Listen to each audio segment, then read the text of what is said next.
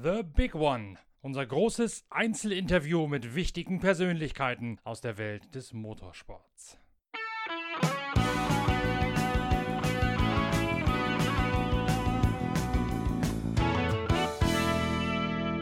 Der Siegertalk. Ernst Moser, der Teamchef von Phoenix Racing, über den Triumph seiner Mannschaft beim 24-Stunden-Rennen auf dem Nürburgring.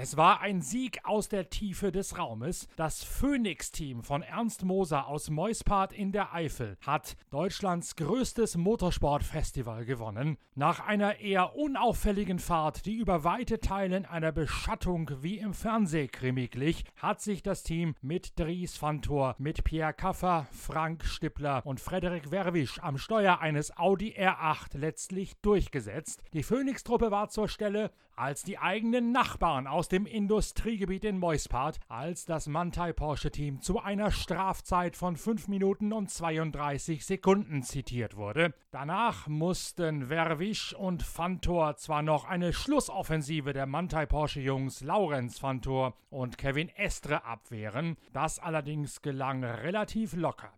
Ernst Moser, der Teamchef des siegreichen Rennstalls, erinnert sich im großen Interview an die entscheidenden Momente und die strategischen Überlegungen hinter der Herangehensweise an dieses ungewöhnliche 24-Stunden-Rennen.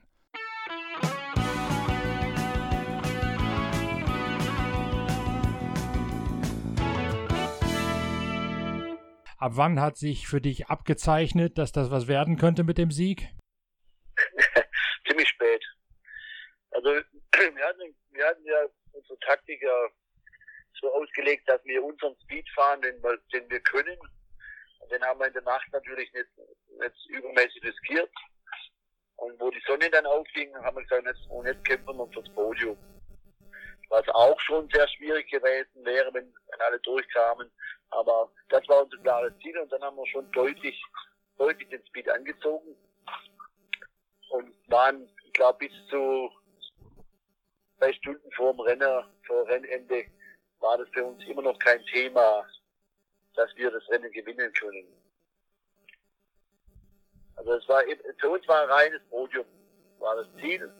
Der dritte Platz wurde immer wahrscheinlicher und da haben wir uns drauf fokussiert. Erst wo dann die, die zwei Vorderen, also der eine Vordere ausgefallen ist durch einen Unfall, der Mercedes, und dann diese Strafe dann endlich ausgesprochen wurde, da, von da an war es klar, dass wir das, das Rennen gewinnen können. Hast du die Strafe gegen Laurenz Fantor wegen Gelbverstoß, ich glaube 172 km/h statt 120 km/h zum Eingang von so einer verkehrsberuhigten Zone, hast du das selbst nachvollzogen, ob die richtig war? Oder hast du einfach nur gewartet, bis die Rennleitung endlich mal so weit kommt, sich dazu eine Entscheidung durchzuringen? Ja, du kennst ja die ganzen Zusammenhänge gar nicht.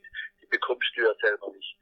Du weißt, dass es ein Vergehen gab, aber wie, wie, wie hoch, oder wie schnell oder wie, wie extrem das Vergehen war, weiß ja keiner. Das wird ja äh, intern mit dem Team nur besprochen. Von daher kann ich da nichts dazu sagen, konnte ich nichts dazu sagen. Äh, später, wo man dann äh, gehört hat, wie schnell er reingefahren ist, war das dann natürlich schon nachvollziehbar. Kannst du verstehen, warum es so lange gedauert hat, bis die Strafe ausgesprochen worden ist? Und vor allen Dingen, was habt ihr in der Zeit gemacht? Denn es war ja mitentscheidend für euch. Nee, gar nicht. Für uns war das überhaupt kein Thema. Nochmal, wir haben uns rein aufs Podium fokussiert und haben da auch nicht irgendwie wie gehofft oder sonst irgendwas. Wir haben einfach unser Rennen weitergefahren und haben gesagt, okay, man kann, jetzt kann man, wenn, wo der Mercedes dann den Unfall hatte, jetzt kann man sogar noch Zweiter werden. Und da hatten wir gar keine Zeit, auf, auf, auf irgendwelche äh, Strafen zu spekulieren. Das wollten wir gar nicht. Das hat sich dann später so ergeben und dann haben wir gemerkt, hoppla, haben einen guten Vorsprung, der aber innerhalb von einer Runde ja auch schon wieder weg war, wo Mantai der Box stand, mit dem die 5 Strafe abgesetzt hat. Dann sind wir draußen in der, in der, in der Secret 60 Phase rumgetuckert und wo die wieder rausgefahren war, war, sind, war die Code 60 wieder weg. Das heißt, wir hatten im statt zwei Minuten dann plötzlich nur noch 40 oder 45 Sekunden äh, da waren wir dann wieder überrascht, weil vorher hatte man also viel mehr ausgerechnet und dann gedacht, das war mit easy halt.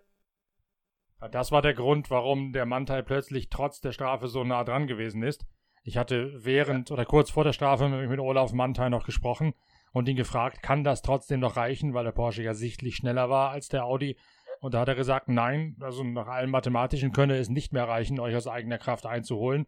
Und als er dann plötzlich wieder, ich glaube, zwei Runden draußen war, war in der Tat von diesen fünf Minuten Rückstand nur noch ein Bruchteil übrig gewesen. Das war genau der Grund, weil ihr da in eine Code 60 reingelaufen seid. Ja, genau. Also es waren nicht die fünf Minuten, wir hatten, wir hatten ja fast drei Minuten Vorsprung. Es waren nur zwei Minuten. Und in dieser einen Runde haben wir wirklich so viel verloren. Wir haben dann natürlich auch hochgerechnet und haben gesagt, okay, jetzt können wir, jetzt können wir etwas langsamer angehen. Äh, das haben wir aber nur maximal zwei Runden gemacht, wo wir dann gesehen haben, wie der Abstand wirklich ist. Dann musste man natürlich wieder dagegen halten. Du sagst das so leicht hin, ihr habt das mal äh, am Morgen dann angegast und gesagt, jetzt muss schneller gefahren werden, weil man noch aufs Treppchen kommen kann. Jetzt kann dann wieder langsamer gefahren werden, als der Mannteil die Strafe ausgefasst hat. An welchen Stellschrauben kannst denn da drehen, damit die Fahrer das entsprechend umsetzen? Sagst einfach nur den Fahrern so, jetzt gebt mehr Gas als vorher? Sprich, gibt es da immer noch diese Zielzeiten, die vorher eingehalten zu wesen sind? Nein, es gibt keine Zielzeiten. Das gibt es draußen nicht, weil mit den vielen Baustellen hast du keine Zielzeiten. Es geht rein um das Risiko beim Überholen. Nehme ich mir die Zeit und warte, warte noch oder steche ich rein? Es, da verliert man, kann man sehr viel Zeit verlieren in einer Runde wenn man etwas vorsichtiger, das etwas vorsichtiger macht. Und äh, da ist der einzige Stellschraube, wo wir drehen, das heißt, dass die, der Verkehr etwas vorsichtiger angegangen wird. Das heißt, es gibt dann tatsächlich ein Kommando an die Fahrer, jetzt kannst du mal mehr riskieren und kannst auch mal notfalls eine Berührung in Kauf nehmen, wenn es denn gar nicht anders geht. Ja, wenn du, wenn du die wenn du 24 Stunden dieses Risiko, gehst, kommst du nicht. Das kannst du ankommen, aber normalerweise kommst du nicht dann. Deshalb gibt es Phasen, wo wir den Fahrern äh, die, die Freiheit geben, dass sie alles riskieren können, ohne dass sie dann auch noch irgendwie dann äh, Frage gestellt werden oder, oder, oder die Verantwortung dafür bekommen, weil wir ihnen sagen, es, es muss man an Gas. Und dann können sie im Prinzip äh, etwas mehr riskieren oder deutlich mehr riskieren, als sie vielleicht sonst machen würden. Sonst kannst du so ein 24-Stunden-Rennen nicht, normalerweise ja auch nicht beenden. Das heißt aber auch, all die vielen Aussagen, die man so während des 24-Stunden-Rennens hört, es sei eigentlich mittlerweile ein 24-Stunden-Sprint, das stimmt dann so doch nicht ganz.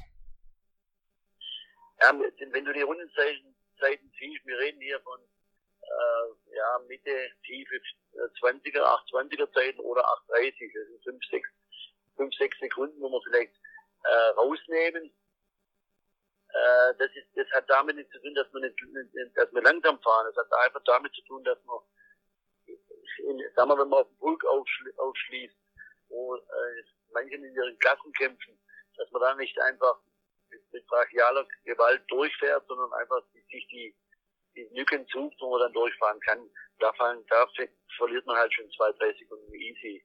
Und das ist der Unterschied. Also wir fahren immer noch, wir fahren immer noch äh, sehr, sehr schnell.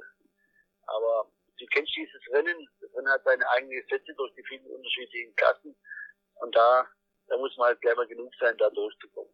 Euer Rennen wirkte lange Zeit so, als sei es klassisch auf Abstauber zu fahren. Sprich, das Auto war nicht schnell genug gegen die Porsche und auch nicht gegen die Besten der Mercedes AMG. In der Anfangsphase ist das Auto mit Maro Engel ja doch deutlich weggefahren. Auch noch bis zum Unfall von Adam Christodoulou war der eigentlich überlegen bis in den Samstagabend hinein. Und das Mantai-Auto mit Estre, mit Fantor und mit wer war noch drauf, mit den Konsorten jedenfalls, war ja dann eigentlich auch jederzeit schneller als die Audi und auch schneller als die BMW, die, die wenigen Überlebenden von BMW. Habt ihr euch ja. bewusst darauf kapriziert, zu sagen, wir fahren unseren Stiefel, lassen uns erst gar nicht darauf ein und gucken mal, ob das Rennen zu uns kommt? Ja, was hast du andere, andere Möglichkeiten? Wenn du merkst, dass dein Speed nicht reicht, um, um sagen wir, da dagegen anzustinken, äh, dann musst du irgendwann mit deinem Speed äh, fahren und den fehlerfrei fahren. Und alles andere kannst du nicht mehr beeinflussen. Und das, das ist ja nicht, es geht ja nicht darum, dass der Audi nicht schnell genug ist. Also, es geht ja darum, dass die BOP nicht gepasst hat. Wir wissen, was unser Auto kann. Und äh, wir wurden im Prinzip da eingebremst oder, oder da mal einnibeliert, was im Nachhinein nicht optimal war brauchen wir, brauchen wir auch keine Kritik jetzt äh, nach, äh, gegenüber den, äh, der Kommission sagen, aber im Endeffekt war, haben wir klar gesehen, dass äh, unsere, unsere Autos nicht in der Balance waren zu den anderen Autos. Und dann muss ich irgendwann mal seinen Speed fahren. Alles andere ist Blödsinn, weil mit, mit 110 Prozent Risiko zu fahren und, und so trotzdem nicht dran zu kommen, was warum soll man das, sollte man das machen. Wo hat es den Audi denn gefehlt auf die Mercedes und Porsche? Kannst du das beschreiben? Kannst du das auswerten? So wie es aussieht, haben wir immer aus den Ecken raus verloren. Also dieses, dieses Drehmoment, die, äh, die Beschleunigungsphasen aus engen Ecken raus, da waren wir, da waren wir deutlich schlechter wie die anderen. Ja, am Ende, im, im Topspeed ging's, da sind wir dann, wenn wir oben rausgekommen waren, waren wir dann wieder, konnten wir dann wieder mitfahren. Äh, wir haben natürlich der, in der Highspeed-Kurven und so, das ist immer gut. Alles was, was äh, Aerodynamik, Aerokurven sind immer sehr gut. Weil auf der Bremse ist immer gut und der Rest waren wir halt, konnten wir einfach nicht, ja, wir sind einfach weggefahren beim Beschleuniger. Ist das eine Gewichtsfrage oder eine R-Restriktor, eine Luftmengenbegrenzerfrage? Das ist eine Kombination aus beiden. Habt ihr noch versucht, an der Balance of Performance was zu verändern, nachdem wir uns samstags unterhalten hatten, also auf den Sonntag, äh, Freitag unterhalten hatten, also auf den Start des Rennens zum Samstag hin nochmal nachzujustieren? Es wurde ja nachjustiert.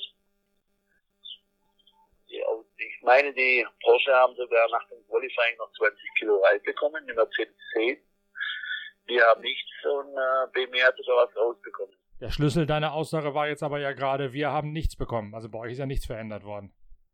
Ja, aber im Verhältnis zu den anderen verändert sich ja trotzdem was. Ja, aber offenbar nicht ausreichend.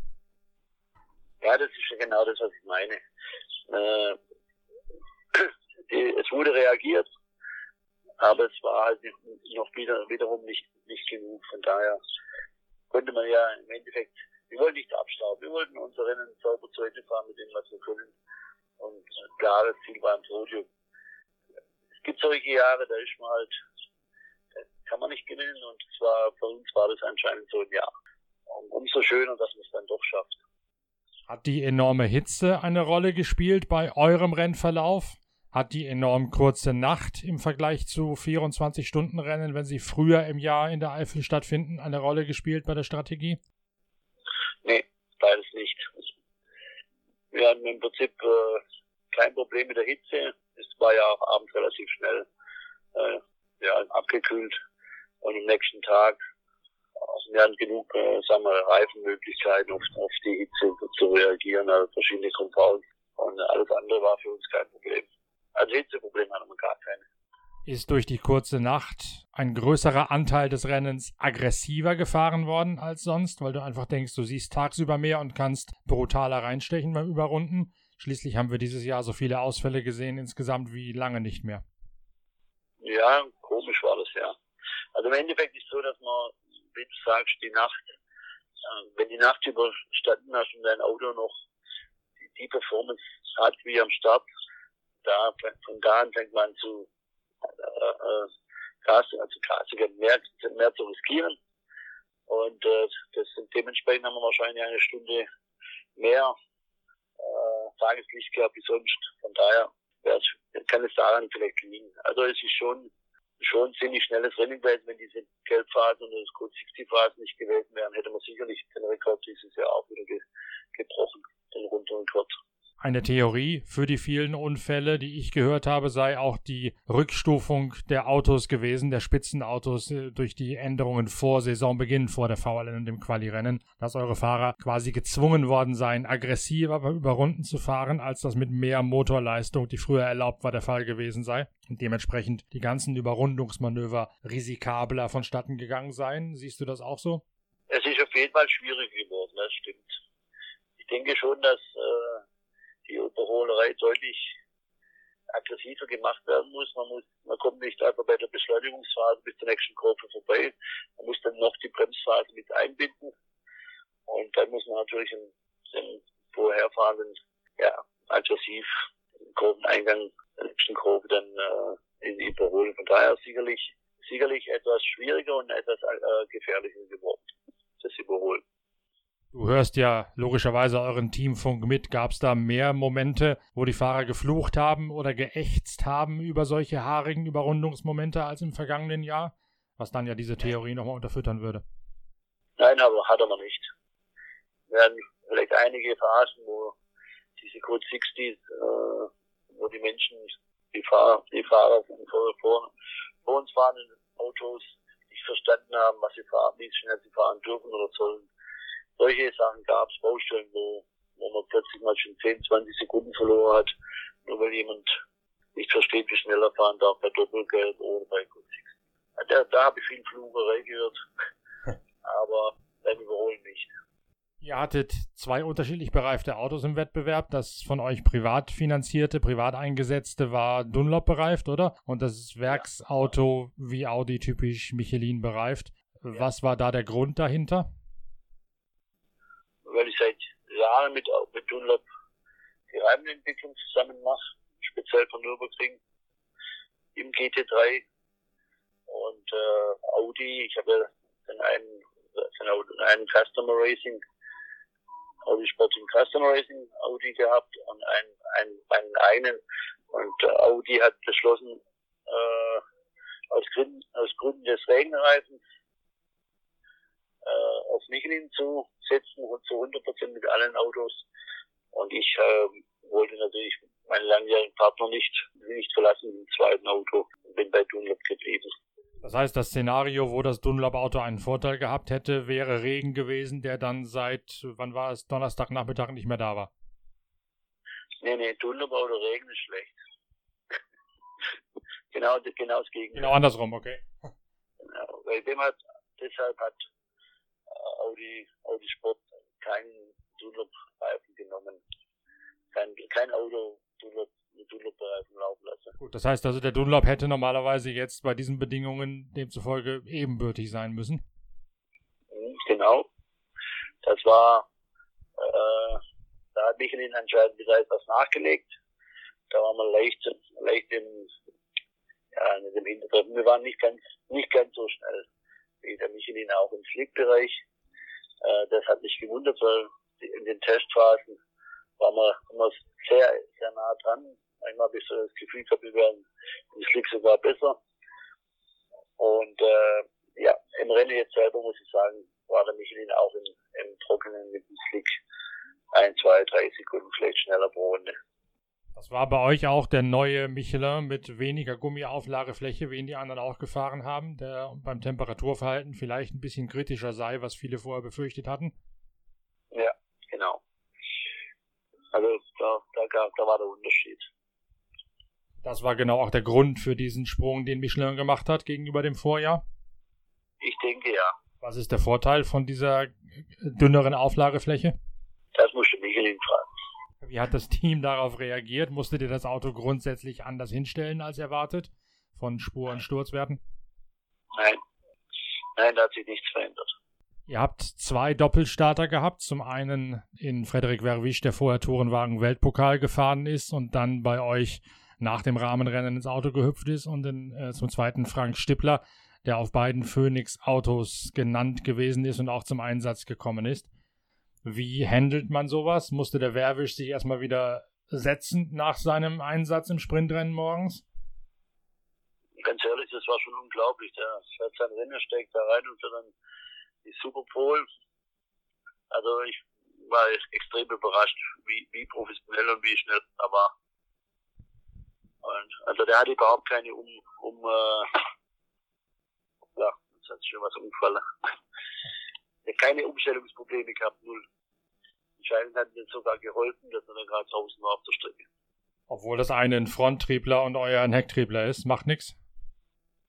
Also für ihm, ihm hat es anscheinend gar nichts ausgemacht. Stippi, das Hin- und Herspringen vom einen Auto ins andere während des Rennens? Ja, als Stippi haben wir schon so gemacht, dass man am Anfang ähm, im Dunlop-Auto gefahren ist und dann hat er sich bis in die Morgenstunden hauptsächlich aufs äh, Michelin-Auto konzentriert. Also das war nur einmal ein Umspringen und dann war er, sagen wir, Priority auf dem anderen Auto. Von daher war das für ihn nicht so, nicht so schwierig. Als dann in der Endphase Laurenz Fantor die Strafe abgesessen hat und wieder rangefahren ist an, ich glaube, Frederik Verwisch war da am Steuer, oder? Und dann am Ende.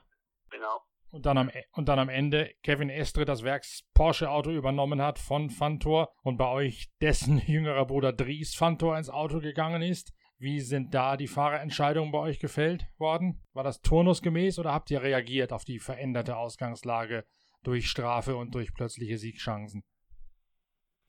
Ja, wir haben da schon reagiert. Ja, wir haben dann schon natürlich äh, das, äh, wie heißt es, das Bestmögliche, was, man, was wir meinen, ins Auto gesetzt. Das heißt, von daher war Dries, äh, der war ja kurz davor noch im Auto, bevor Frederik reinging und danach musste er nochmal rein.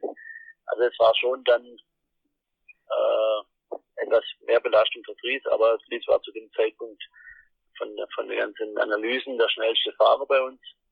Und klar muss man dann dagegenhalten und deshalb haben wir ihn wieder reingesetzt. Hättest du Dries Fantor auch reingesetzt, wenn Porsche dessen Bruder Laurenz drin gelassen hätte, oder wäre das zu heiß gewesen, dann Familienduell daraus zu stricken? Nein, das hätte man natürlich gemacht. Die waren ja nicht hintereinander, die waren ja ein Stück auseinander. Von daher, es war ja nur, nur wir wollten nur den Abstand so, so lang, so, so, so weit wie möglich halten, dass man, dass dieser Zweikampf gar nicht zustande kommt, Ach, Fahrzeug gegen Fahrzeug, Mann gegen Mann. Aber es sah ja zwischendurch mal so aus, als könne der durchaus zustande kommen, als im vorletzten Turn Laurenz Fantor da näher gekommen ist an euren Frederik Werwisch. Da schien es ja für eine Weile durchaus so, als könnte das nachher tatsächlich Mann gegen Mann laufen. Ja, das haben wir gesehen. Und dann haben wir gesagt, und jetzt lieber der Tod als Zweiter, das ist falsch, aber äh, äh, lieber, ja, wir wollen gewinnen, ohne wenn nicht aber. Wir haben keinen Kompromiss mehr eingegangen. Von daher haben wir alles auf eine Karte gesetzt. Volles Risiko. Frederik und dann Fries. Und Ergebnis hat gezeigt, dass wir es richtig gemacht haben. Und das wünsche ich Glück dann auch, dass da nichts mehr passiert. Wir hatten nicht diesen Verkehr, was uns auch extrem schwer gefallen ist, wo wir am Anfang des Rennens so viel verloren haben, lag daran, dass wir ja im Pool mit vielen Autos kämpfen mussten. Und diese, was ich vorher erwähnt habe, diese, diese Rausbeschleunigen an den schnellen Ecken, wo wir an den schnellen äh, Passagen, wo wir normalerweise Zeit gut machen können, da waren wir hinten dran. Wenn wir überholen wollten, haben wir halt uns rausbeschleunigt. Also von daher war dann auch freie Fahrt. Und das hat uns natürlich auch extrem geholfen, dass wir unseren Speed auch tatsächlich fahren konnten ihr euch überlegt, in der Anfangsphase das Auto mit einem frühen ersten Boxenstopp, also in der frühesten möglichen Phase nach fünf Runden im ersten Turn reinzuholen, so wie es, wenn ich mich recht entsinne, das Auto rund um René Rast damals gemacht hat, gleich zu Beginn, um ihn da aus dem Verkehr rauszukriegen? Es gab ein paar, wo es so gemacht haben, wir sind lang gefahren. Also wir haben ja unterschiedliche äh, Taktiken ausgewählt. Mein Thunderbauer kam in der fünften, Rast kam in der fünften. Äh, es kamen einige andere, fünf, sechs wir, sind, wir haben es uns versucht, äh, in, der langen, in der langen Variante ein, sagen wir, aus dem Bouquet rauszukommen. Aber wir hatten ja so viele GT3, von daher war es nicht ganz einfach. Weil mindestens ein Drittel hat gleich gemacht, was du machst. Und in der Endphase war es ja offensichtlich mitentscheidend, dass der zweitplatzierte Porsche seinen vorletzten Turn nur sieben Runden lang fahren konnte, auch weil dessen Reifen offensichtlich bis auf die Leinwand runtergerubbelt waren und ihr eine Runde, eine Runde länger draußen geblieben seid mit dem Audi und das ganz normale acht Runden Fenster weitergefahren habt, was dann in der komischen schrägen Logik dieses Rennens euch dann eine kürzere Standzeit beschert hat und letztlich dem Mantai nochmal 14 Sekunden Rückstand oben drauf gebrummt hat oder euch 14 Sekunden Vorsprung oben drauf gebrummt hat. Ja gut, es war gewollt. Das haben wir so gemacht. Ihr schon, aber Mantai nicht. Die wollten da nicht auch. Ja, ja. Gut, jetzt, äh, das war ja vorher noch mit dem Schwester, also mit dem Kampf im Schwesterauto. Da war ja auch mal die Taktik äh, des Landautos eine Runde früher reinzukommen und uns dann äh, draußen zu überholen, also durch den Boxenstopp zu überholen. Auch da wurde die Taktik schon mal angewandt.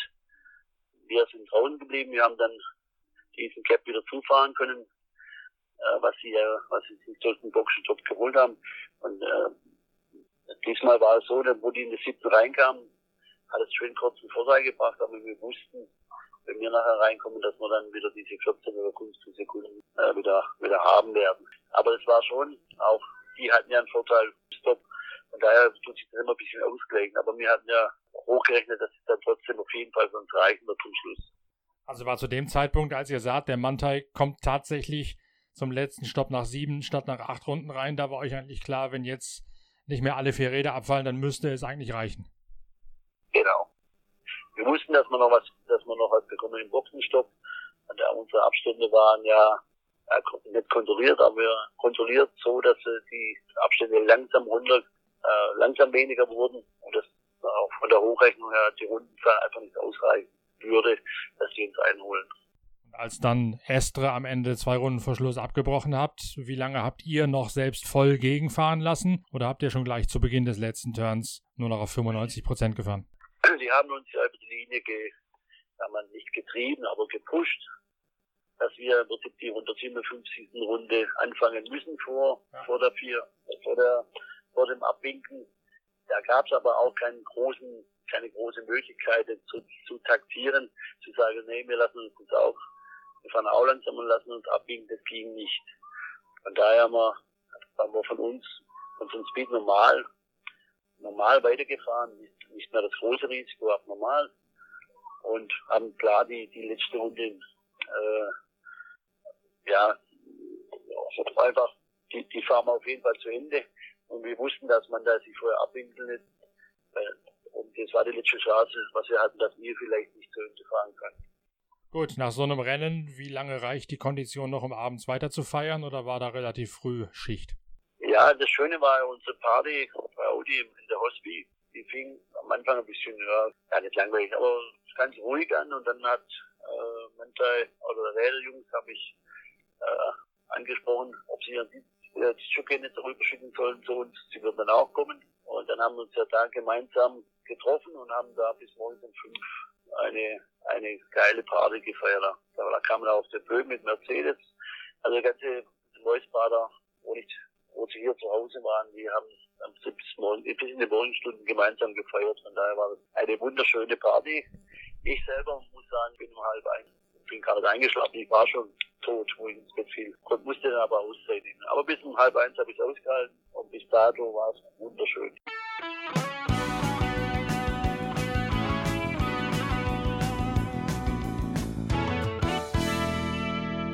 So viele Zuschauer wie lange nicht mehr, vielleicht sogar wie noch nie, haben die Wälder und die Hänge in der grünen Hölle bevölkert, um diesem Wacken des deutschen Motorsports mitzufiebern und mitzufeiern. Entsprechend groß war der Andrang auf den Autobahnen und Landstraßen nach der Zieldurchfahrt am Sonntagnachmittag. Wer konnte, verschob die Abfahrt deswegen lieber auf den frühen Montagmorgen. Dann, wenn die Autobahnen leer, die Campingplätze wieder verlassen und die Landstraßen ein einsam und problemlos zu befahren gewesen sind. Bei einer Strecke von etwa 440 Kilometern zwischen dem Nürburgring und dem Redaktionssitz unserer Zeitschrift Pitwalk sowie den Produktionsstätten unserer Pitcast-Reihe ist solch eine freie Fahrt natürlich Gold wert. Vor allen Dingen dann, wenn man die richtige Strategie an den Tag legt, sprich nach Shell-Tankstellen schaut und dort ganz bewusst Shell V-Power Treibstoff in den Tank fließen lässt. Denn Shell V-Power schont und reinigt den Motor, sorgt für mehr Effizienz und Leistung und steigert die Motorperformance. Genau das braucht man an einem frühen Morgen auf der Rückfahrt von einem 24-Stunden-Rennen. Denn auf freier Autobahn merkt man, warum Shell V-Power der einzige Kraftstoff ist, der mit Ferrari gemeinsam entwickelt wurde und sogar vom Formel 1-Team der Scuderia Ferrari empfohlen wird. Deswegen kann ich im Nachgang zum 24-Stunden-Rennen auf dem Nürburgring nur allen raten, den Shell V-Power Kraftstoff mal zu testen und sich auch für den Smart Deal zu registrieren, mit dem man den Premium-Treibstoff tankt, aber gleichzeitig nur Preise für ganz normalen Standard-Shell-Treibstoff bezahlen muss. So viel vom großen Siegerinterview mit Ernst Moser vom 24-Stunden-Rennen. Wir machen schon bald weiter mit einer Vorschau auf den großen Preis von Österreich, auf das Formel 1-Spektakel in Spielberg. Solltet ihr dort hinreisen, wünschen wir gute Fahrt mit Shell V-Power. Wir hören uns bald wieder. Danke fürs Reinklicken. Euer Norbert Ockhenger.